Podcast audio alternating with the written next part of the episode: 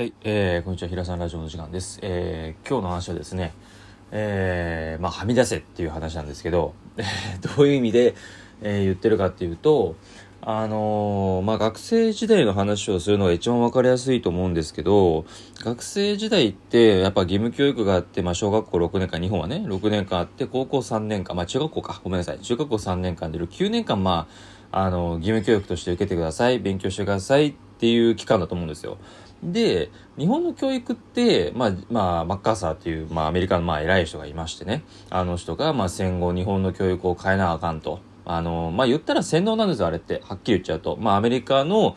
あの、まあ、手下みたいなね、わかりやすく言えばね、あの、なってほしいから、日本の国力を下げたいと。だからアメリカの提示した、その、法律であったりとか、まあ、えー、勉強方針だとかね、あの、文科が今やってるでしょ？そういうのを指示して、あの、まあ、定期的に1ヶ月2ヶ月ぐらいにこうね、アメリカの領地内っていうの日本にあるんですよ。そこで会議がはじ、あのね、お偉い方と話をしてるっていうのはあるんですよ。裏の話なんですけど。なので、その教育を受けたまんまで日本人って今生きてるわけですよ。要は洗脳されてるとこがあって、で、横一列でみんな一緒がいいよねっていうのがベースで、はみ出てると、お前これダメだよって。例えば、なんか女の子で言ったら、まあ、スカート短すぎたりとか、なんか化粧しすぎたり、髪の毛色が明るすぎるとか、化粧が濃すぎるとか、クソどうでもいいことにフォーカスするのが日本人の教育であったり、日本の文化になっちゃってるんですよね。それって誰が決めたかって言ったら、マッカーサーだけじゃないんですけど、日本人があんまりにも考えなさすぎなんですよ。で、俺がそういうことをいろいろ経験してきたり、俺も髪の毛染めたりとか高校の時言われたけど、公立高校でね、言われたけど、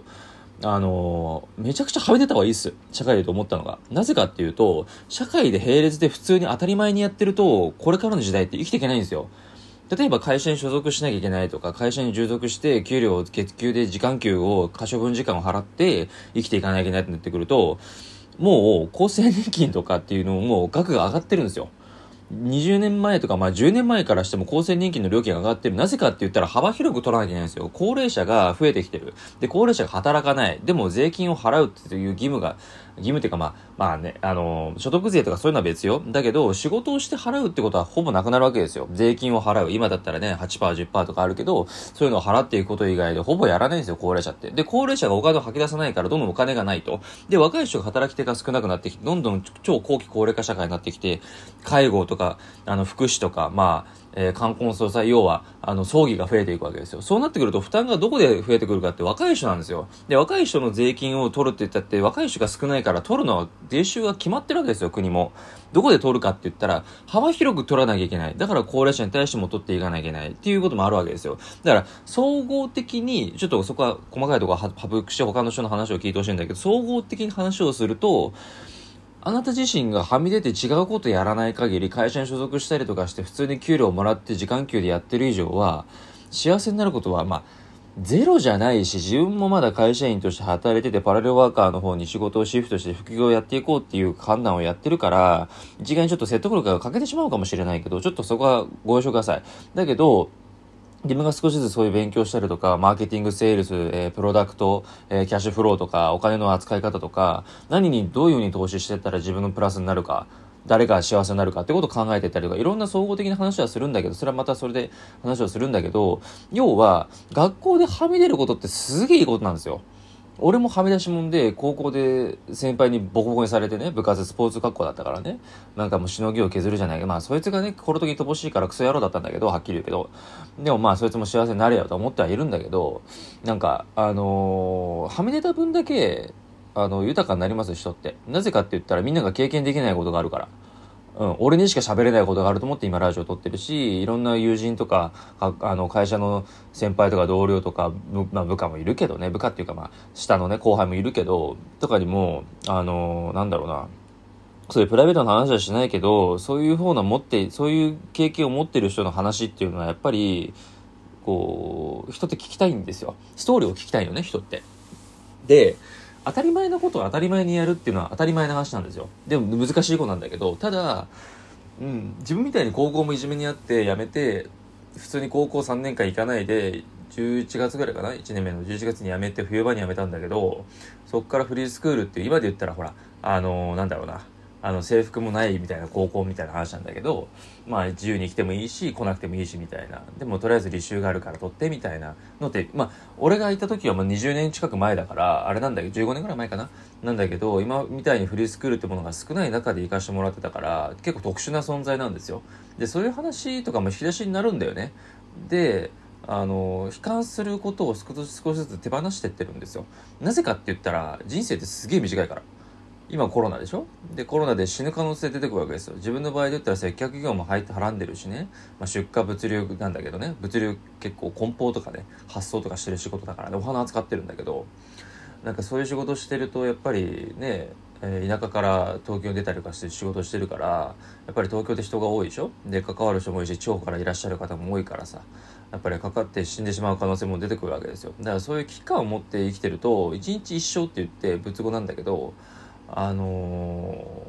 ー、死ぬことを恐れないわけじゃないけど正しく恐れてじゃあ今日何をするべきなんだろうって自分が何したら幸せなんだろうって今日の一個の幸せ何を感じれるんだろうご飯が美味しいとか仕事の人とうまく仕事ができたり嬉しいとか自分がミスしたことを叱らないでけちゃん単純に事実を言ってくれることにありがたみを感じたりとか自分のちょっとしたちっちゃな仕事がうまくいったとかこういう段取りがうまくいった、えー、業者さんがあの話しかけてくれて嬉しかったとか今日で言ったら俺ホワイトニングしてるんだけどホワイトニングのお姉さんとこう仲良く話したりとかなんか楽しく会話できたりとかなんか歯をもうちょっと白く平木さんって俺左やってるんだけど平木さんの歯を白くしたいって言ってもらえたりとかなんかそういうこう相手の心だったりとかっていうのの気持ちを受け取った時に嬉しいなって感じたりとかっていうその幸せをどれだけ追求できるかっていう幸せ追求論みたいなものが自分にとって幸せだなと思っていてそれはやっぱりはみ出たから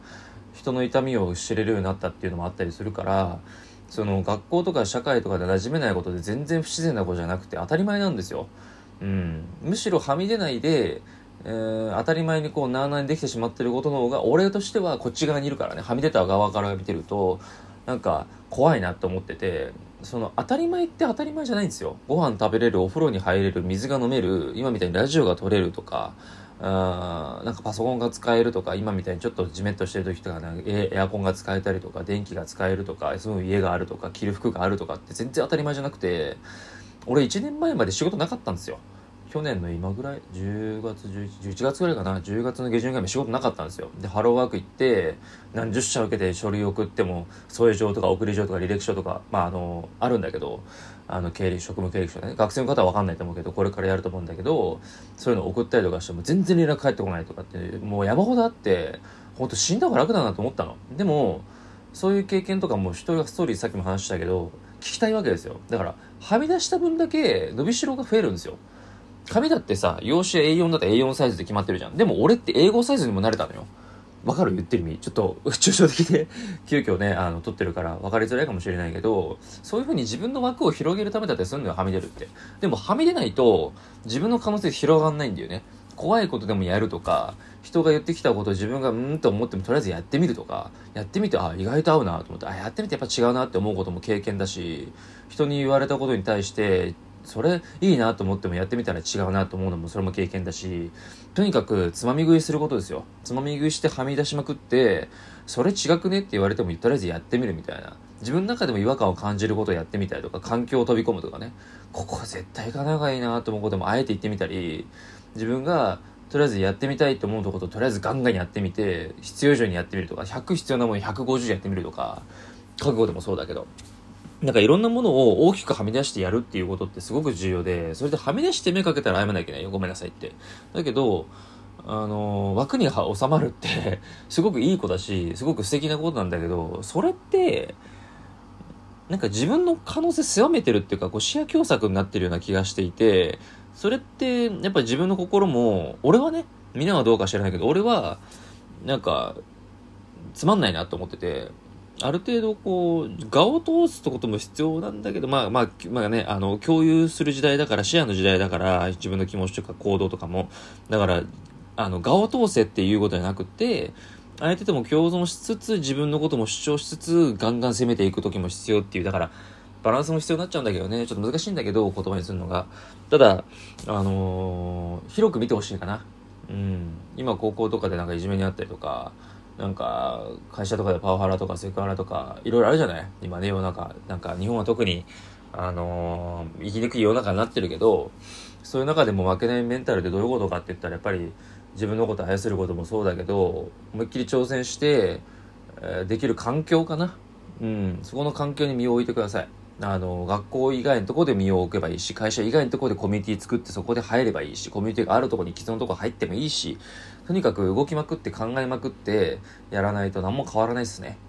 うん、はみ出すんだって行動しなきゃいけないし、考え方もはみ出すんだって考えまくんなきゃいけないし、何かアクションを起こしてください。そしたら、あの、その時は見えないし、5年後、10年後とかもしかしたら1年後かもしれないし、明日かもしれないし、気づきの感度とかっていうのは人それぞれ違うから、その人の運命だったりするから、わからないんだけど、でもとにかく自分のできるその時の最良のことを最善を尽くして生きていかないと何も人生は変わらないんですよ。よく言うじゃん、高齢者がなんか昔の時代は良かったとかさ。マジでくだらなくて、昔なんか関係ねえじゃんって、まあ、今生きてんの今の令和だろって、昭和とかさ、大正の話どうすんだよって話じゃん。平成の時代だってもうね、何年過ぎてんの ?4 年過ぎてんのよ。過去じゃん。今じゃん。令和4年じゃん。もう9月じゃん。もう今を生きなきゃさ、もったいないじゃん。今を生きないで過去のことずっと言っててはみ出すこともしなければ考えることもしない行動もしないずっとなんか世の中とか政治のこととか国会議員のことブクジ言ったりとかさコロナがうどうだからやりたくないとかさ足が痛いとかいちいちくだらないんだよ言うことが。まずその今ある状況のことを幸せを感じて感謝していやこの状況でも嬉しいよ楽しいよなって。じゃあもっと幸せにするために何ができるんだろうって考えながら行動することですよ。で思いっきりはみ出しまくってください。はみ出しまくって、すいませんって前かけたら謝って、ヘラヘラって謝るんじゃなくて、ごめん、ほんとすいませんって。でも、あの、一生懸命やりますって。仕事に関してはね。で、学校に関しては、あの、なんだろう。あの、適当にやってください。学校の先生もいろんなこと知らねえから、はっきり言って。あんなもんは。はもう本当になんかディスるわけじゃないけど、しょうもないから。学校の先生って。もうあの、規則規則で、こうに生きていかなきゃダメですみたいなのあるけど、無視してください。なので、はみ出しまくっていきましょう。ということです。それではまたお会いしましょう。さよなら。